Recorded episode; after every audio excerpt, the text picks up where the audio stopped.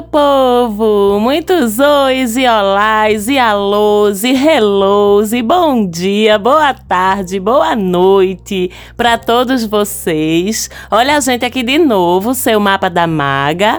Eu, Marcela Marques, que toda semana, faz muito tempo já, viu? Estamos aqui desbravando a astrologia nos streamings, explicando toda semana como está o céu, como é que os astros vão estar trabalhando para influenciar, ajudar, atrapalhar, dar um empurrãozinho, dar uma freada na vida da gente aqui embaixo, na Terra. Falo com vocês diretamente aqui de Recife, Pernambuco, e vamos mergulhar no céu da semana que vai do dia 28 de agosto até o dia 3 de setembro. Já começamos na segunda-feira, dia 28, com mais um planeta ficando retrógrado, tá? Nesta segunda-feira, meu regente Urano fica retrógrado lá em Touro, onde ele está há 84 anos já. Não, isso é figurativo, tá? Gente vai falar disso de novo daqui a pouco, mas já tem um tempo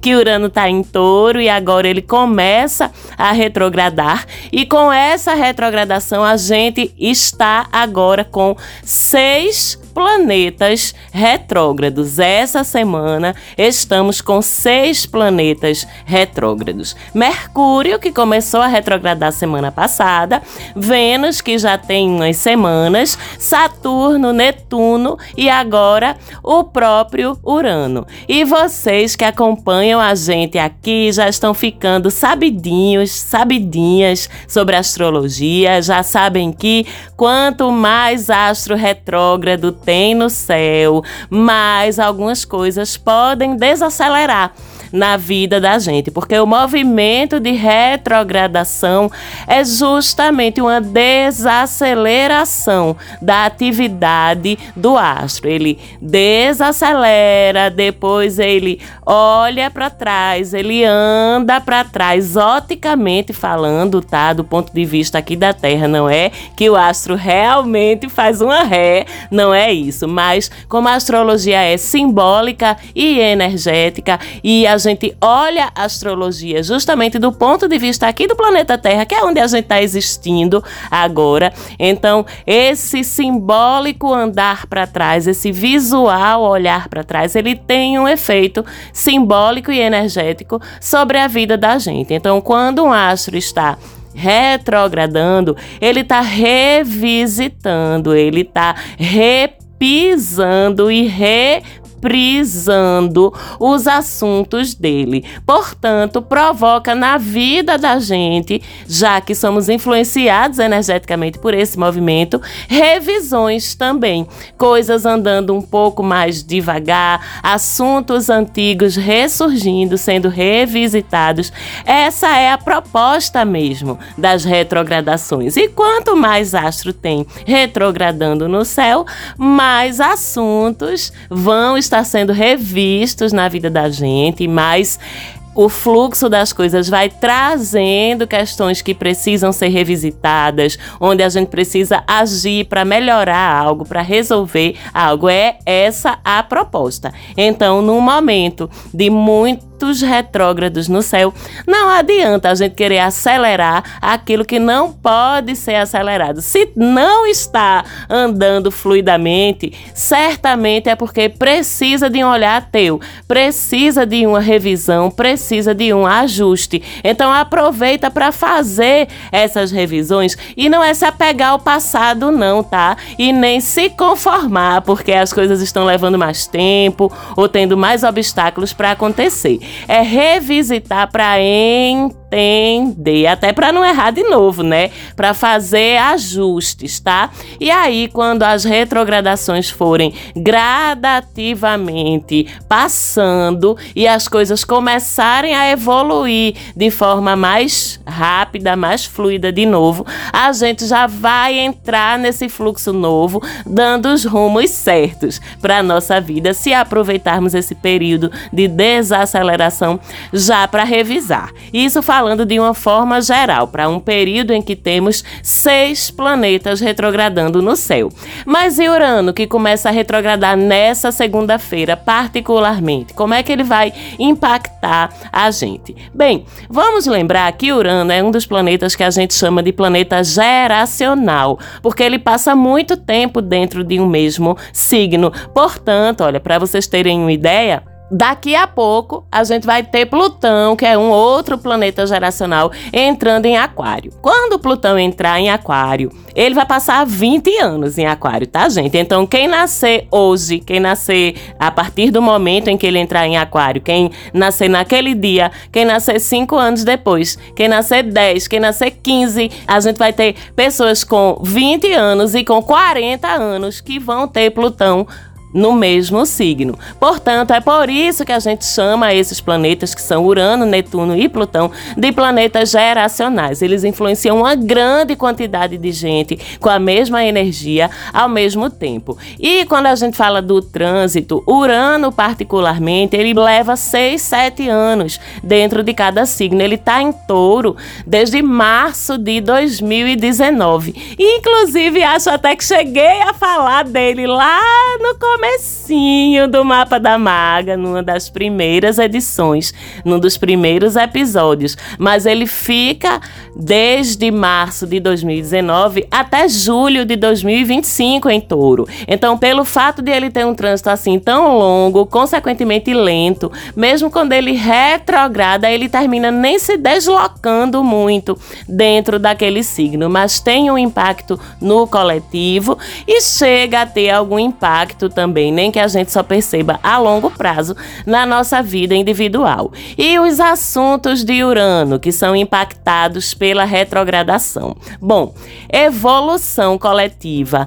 modernização do mundo, da sociedade, avanços sociais, avanços tecnológicos, científicos, também a singularidade da nossa individualidade, ou seja, o que nos torna cada um de nós único, como é que cada um de nós é único? Isso também é assunto de Urano.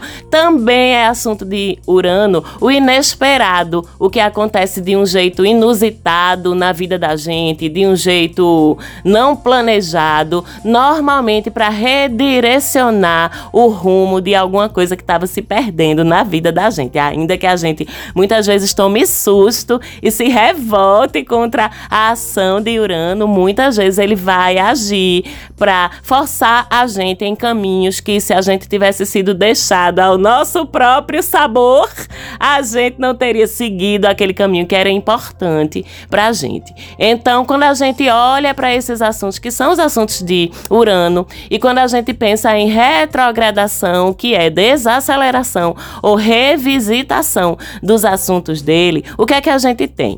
A gente tem que, ao longo da retrogradação, que vai durar até o ano que vem ainda, tá? Avanços sociais podem desacelerar tradições, padrões, aquele formato social mais rígido, mais conservador, podem ganhar um pouco mais de destaque. Pode haver alguns retrocessos políticos, sociais, científicos. Não tem nem como defender isso, né? Eu, ainda mais eu, aquariana, mas a gente entende que, mesmo que haja retrocessos nesse sentido, de um ponto de vista mais amplo, cósmico, mesmo, daquele ponto de vista que a gente não entende, porque a gente é só a formiguinha da mosca, do cocô, do cavalo, do bandido, de noite, meia-noite, quando ninguém tá vendo, e ao mesmo tempo somos muito importantes, tá? Em nossa singularidade. Mas o que eu quero dizer com isso é que, de um ponto de vista cósmico, que a gente aqui, enquanto espírito em evolução, ainda pequenininhos, ainda engatinhando, a gente pode até não ter a dimensão de que tipo de equilíbrio acontece com um movimento como esses. Então a gente tem que confiar que tá tudo certo o tempo todo, como eu sempre digo, e que alguns movimentos de pêndulo mesmo, pêndulo que eu digo no sentido de haver um movimento muito muito acentuado num sentido mais progressista, mais de futuro, mais de quebra de paradigmas, e depois o que Urano retrógrado pode estar sinalizando uma balançada do pêndulo para o outro lado, para o lado do conservadorismo, da rigidez, das tradições. Esses movimentos de pêndulo, eles são necessários para equilibrar o conjunto, o sistema universo, o sistema planeta Terra. Então, tá tudo bem. A gente se adapta, mas não se cala, né? Se precisar, a gente fala, reclama.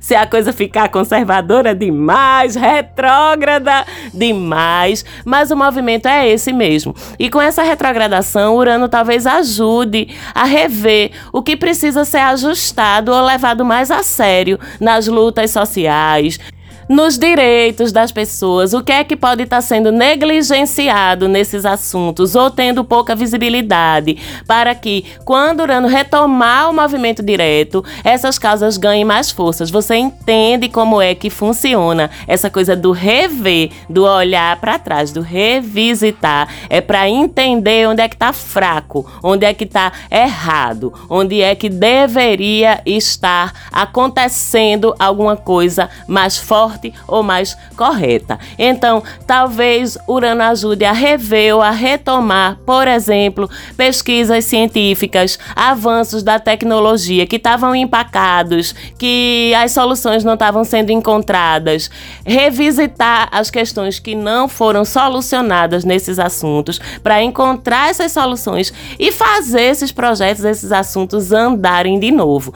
Talvez Urano ajude que as próprias pessoas envolvidas envolvidas nessas causas sociais, nesses avanços tecnológicos, nesses trabalhos científicos, possam fazer as suas meia-culpas, sim, porque são humanas e erram. Às vezes a boa intenção apenas não é suficiente e corrigirem os rumos das suas lutas, das suas atividades quando a retrogradação passar. Certo é que quando ela passar, só em janeiro do ano que vem, muitas falhas nessas questões vão ser corrigidas. Deve haver vários avanços sociais e científicos que vão ser possíveis a partir dessas revisões que ocorreram durante a retrogradação. E particularmente na nossa vida, primeiro, a gente deve ter menos imprevistos, tá?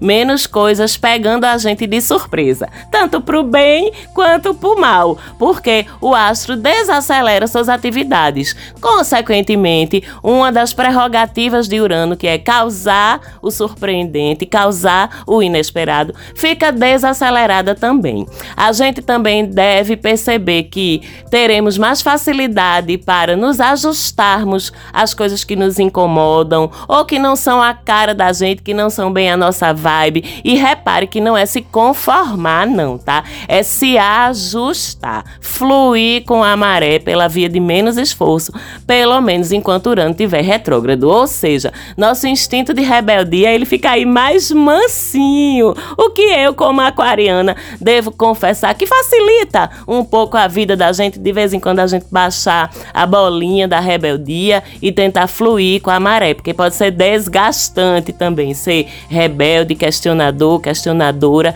o tempo todo. E a retrogradação ela começa aos 23 graus do signo de Touro e ao longo dos meses Urano volta só até os 19, 23, 22, 21, 20 e 19. Nesses meses todos até janeiro. Então veja como ele anda devagarzinho. Então, onde esse espectro de graus entre o grau 23 e 19 de Touro pegar lá no seu mapa natal, nas casas, é onde você vai sentir uma desacelerada e onde também você vai revisar suas rebeldias, suas posições mais radicais. Será que precisa disso tudo mesmo? Com isso, seu entorno pode até melhorar de uma forma mais superficial, pelo menos, porque mais flexibilidade significa mais tranquilidade, menos aperreio, como a gente diz aqui no meu país, Pernambuco. Mas Mas aproveite também para se observar nesse período que você vai estar tá baixando a cabeça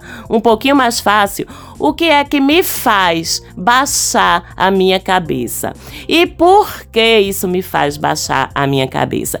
E isso é bom ou ruim para mim? São as reflexões para além dos movimentos que sempre esses trânsitos provocam ou sugerem que a gente faça essas reflexões. E tem mais coisa essa semana, dia 30, quarta-feira, às 10h30 da noite, 10h35 por ali, super lua cheia em peixes, minha gente! Se aquela superlua passada lá em Aquário já foi poderosa, imagina essa, no signo que é um dos mais místicos, mais bruxos do zodíaco, que é o signo de peixes. Eu chego até com medo. Ai, meu Deus, socorro! Como eu sempre digo, quem tem as suas sensibilidades na lua cheia e ainda mais a lua cheia pisciana, seja a sua sensibilidade espiritual, energética, física, até artística, se prepare para uma noite marcante nessa quarta-feira, viu? É tão potente essa lua, ocorrendo ainda em conjunção com Saturno, embora no momento exato oficial da lua cheia, essa conjunção já esteja aí um pouquinho mais frouxa, mas ainda com essa influência. Eu sei que vocês vão pedir ritual para essa lua cheia? Como é que eu faço maga para aproveitar esse poder dessa lua? Mas, gente, quem quiser, quem dominar esse campo, esse universo do ritual, quem puder fazer de uma forma segura, faça faça o seu. Mas eu já digo para vocês que essa lua ela é tão poderosa que ela já é o próprio ritual. Não precisa você se esforçar muito não. Inclusive para quem é muito sensível, se preserve, viu, energeticamente. Se você quer ritualizar alguma coisa e tem uma sensibilidade mais aguçada para esses paranauês, então ritualize um fechamentozinho dos seus chakras, do seu campo energético para você não ser tão duramente atingido. Toda a lua em peixes aqui, ainda mais quando é crescente ou cheia, aqui em casa o bagulho fica louco, viu? Eu já tô me preparando desde agora. Mas temos outros tipos de sensibilidade também presentes nessa lua cheia. Por exemplo, os artistas que estiverem por aqui ouvindo a maga, se preparem que vai ser uma noite de muita criatividade. Criem, se expressem artisticamente, porque nesse momento da lua cheia, quem recebeu esse dom da criatividade artística vai estar tá servindo de canal, tá? Para que muita coisa linda chegue aqui na Terra, que vem lá de cima, vem dos registros acásticos do sétimo plano da consciência do Criador, não é daqui da Terra, não. Você vai estar tá servindo só de canal. E, aliás, muito obrigada, muito grata por isso. E até mesmo quem não atua profissionalmente com arte pode se beneficiar de se expressar de alguma forma artística, pelo canto, pela música, pela escrita, pelo desenho, pela pintura, nessa noite da quarta-feira, pode se beneficiar disso em autoconhecimento, em expressão de si mesmo, em conexão com essa energia da lua através da arte de um jeito positivo. Então, bote seus pincéis para fora, sua voz, seu lápis, seu teclado, sua caneta e bote sua alma para fora junto, porque com essa expressão é capaz você entender ou descobrir alguma coisa sobre você. E olha, fisicamente a gente vai sentir, tá? A gente vai inchar, a nossa cabeça vai doer a gente vai reter líquido, então beba muita água para você poder fazer muito xixi, para não reter líquido. Quem tem questão de pressão alta, de pressão sanguínea, Observe-se nesse dia, porque a tendência é que a gente enche, a tendência é que a gente infle. Algo no nosso corpo é muito possível de incomodar. E é natural, já que estamos todos e tudo conectados um com os outros. A maré não sobe na lua cheia? Os animais não respondem à lua cheia? Por que, é que a gente não? Somos parte desse sistema. E uma lua cheia em peixes é sobre essa sensibilidade mesmo. É sobre a gente sair do campo do intelecto, do pequenininho do cotidiano, do prático, do que é visível aos olhos, do que é mensurável com uma régua ou com uma balança do que é comprovável pela observação e mergulhar no que se faz sentir, no que não se mede. E muitas vezes a gente não consegue nem explicar. Viva essa sensibilidade se protegendo com cuidado, é lógico, mas viva, porque a proposta é essa mesmo. E além disso, essa lua cheia, como qualquer lua cheia, é sobre colheitas, é sobre a gente começar a ter de volta os resultados do que a gente plantou lá na lua nova. Então veja o que é que culmina na sua vida nessa quarta-feira, da quarta para quinta, porque a lua cheia oficialmente é às 10 e meia da noite. Então veja o que é que culmina nesses dois dias, quarta e quinta, para você. Você vai colher um resultado, bom ou ruim, depende do seu esforço, de alguma coisa que você plantou lá atrás. Tem um ápice de alguma coisa. Quer saber onde? Olha Olhe lá, a casa que recebe os 7 graus de peixes é nos assuntos dessa casa. Se for na casa 2 é grana, se for na casa 7 é compromisso ou parceria, se for na casa 5 é amor, se for na casa 11 é um sonho ou alguma coisa relacionada ao coletivo, à tua vida social. Tô falando muito grosso modo assim, mas para vocês entenderem que cada espaço, cada campo ou cada casa zodiacal, dependendo do nosso mapa natal pessoal, que varia de uma pessoa para outra, vai receber essa energia de culminância de acordo com os assuntos da casa. Tem dúvida? Não sabe como é que acha? Então tu já sabe o que é que faz, né? E se tu tá chegando por aqui agora, tá ouvindo a Maga pela primeira vez, saiba que você pode dar um oi para mim lá no Instagram, no arroba Mapa da Maga, fazer sua pergunta sobre astrologia, sobre a influência, por exemplo, dessa lua cheia sobre o teu mapa natal, que eu respondo, ajudo você a entender com o maior prazer do mundo. E tem mais coisa ainda no céu. Dia 3 de setembro acaba a retrogradação de Vênus, viu, gente? Então a gente já começa a semana que vem com Vênus andando em movimento direto e voltamos a ter só, só apenas cinco astros em vez de seis retrógrados no céu. Já falamos muito sobre a retrogradação de Vênus porque tá pegando valendo com vocês, viu? Todo dia um relato no meu WhatsApp, no meu direct, dos Walking Dead, tudo voltando. Maga, vou, não vou? Eu digo, eu não sei, meu amor. Espere a retrogradação passar pra você saber. Pronto, dia 3 o mistério se acaba. Quem resolveu seus mal resolvidos, resolveu. E de qualquer forma ficam mais evidentes, mais transparentes agora, depois do dia 3, os rumos da nossa vida afetiva. Se aquele flashback era sério mesmo, se vale a pena reatar com essa pessoa, ou se era só alguma coisa que você precisava reviver para fechar, ou se naquele momento era importante para os dois lados estarem perto um do outro, estarem junto um do outro. Vai variar caso a caso, não tem uma regra, tá? Mas para todo mundo vale a regra de que agora você vai enxergar com mais nitidez e, portanto, você vai poder tomar decisões. Como Vênus também trata da nossa graninha, depois que a retrogradação passar, o dinheiro começa a fluir melhor também, tá? De uma forma geral. E se você tinha seguido o meu conselho de esperar